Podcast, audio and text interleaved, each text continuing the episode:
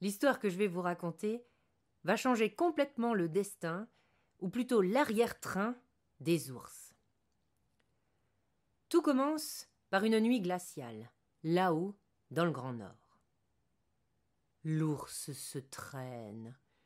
Il a faim. Autour de lui, la neige est tombée. Tout est gelé. Et le pauvre ours n'a pas pu faire ses provisions avant son long sommeil. Il s'est fait surprendre par l'hiver. Alors là, il erre, tenaillé par la faim. Il a plus d'énergie, sa longue queue traîne derrière lui. Parce qu'à cette époque-là, les ours avaient une longue queue en panache, comme celle des renards ou comme celle des loups, mais beaucoup plus grande, car proportionnelle à leur taille. Tout à coup, l'ours sent autour de lui une odeur de poisson frais. Il regarde un peu partout et il voit là-bas, au bord du lac, sous les sapins, un renard en train de manger une bonne truite bien fraîche. Alors l'ours s'approche tout gentiment du renard. Il sait que s'il lui fait peur, le renard va attraper le poisson et filer, et là il ne pourra jamais le rattraper. Alors il arrive tout gentiment, il s'assied à côté du renard et il lui dit Dis donc, le renard, il a l'air drôlement bon, ton poisson. Tu voudrais pas m'en donner un morceau? Comment? lui dit le renard. Si tu veux du poisson, tu n'as qu'à aller t'en pêcher.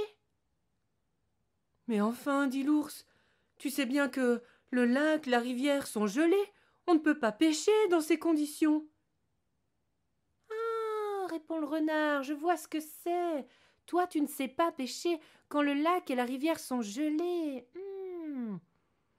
Eh bien, tu vois, on dit souvent que nous, les renards, nous ne sommes pas gentils avec les autres animaux. Je vais te montrer que c'est pas vrai. Je vais t'apprendre à pêcher quand le lac et la rivière sont gelés. Oh, non, dit l'ours, tu ferais ça? C'est vrai Oh, mais ce serait chic Voilà ce que tu dois faire, dit le renard. Tu dois choisir une nuit sans aucun nuage dans le ciel, où l'on voit très distinctement la lumière de la lune et des étoiles.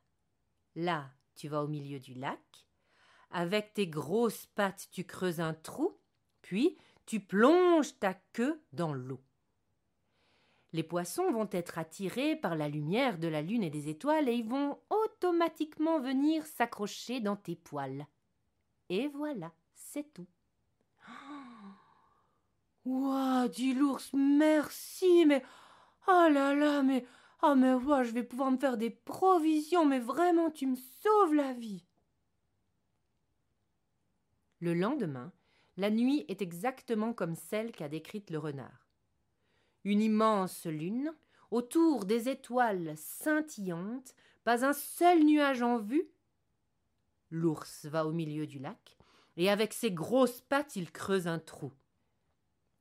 Puis il plonge sa queue dans l'eau. Et il attend.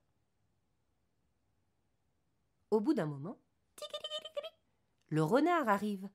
Il s'assit à côté de l'ours et il lui dit Ça mord Ah oui, répond l'ours, ça mord. Je sens que ma queue est en train de devenir de plus en plus lourde. D'ailleurs, je vais bientôt la retirer. Oh non, dit le renard en regardant. Moi, je vois derrière, il y a quand même pas mal de poissons, mais tu pourrais en avoir encore plus. Si tu veux, ce qu'on va faire, c'est que je vais rester là avec toi. On va attendre tous les deux et puis je t'aiderai à la retirer. Et t'auras qu'à m'en donner un ou deux. Moi, j'ai un petit estomac. T'auras pas beaucoup à m'en donner. Et toi, t'auras des bonnes provisions pour l'hiver. Oh, mais alors, toi, dit l'ours, mais vraiment, mais. Oh, mais t'es super, mais, mais merci, d'accord, on fait comme ça et les deux attendent. Mais en réalité, le renard attend que la glace du lac se referme autour de la queue de l'ours, parce que c'est ça qu'il se passe. Aucun poisson ne vient. Il fait tellement froid que c'est la glace qui se reforme et piège petit à petit la queue de l'ours. Quand le renard voit que le gros animal ne peut plus bouger, il file au village des humains. Là-bas, en deux jappements, il réveille les chiens. Quand les humains entendent leurs chiens aboyer dans la nuit, ils sortent et ils voient au milieu de leur village un renard. Alors ils attrapent leurs lances, ils détachent leurs chiens et ils se mettent à courir après le petit animal. Au départ, on dirait que le renard les attend. Mais en réalité, il fonce droit sur l'ours.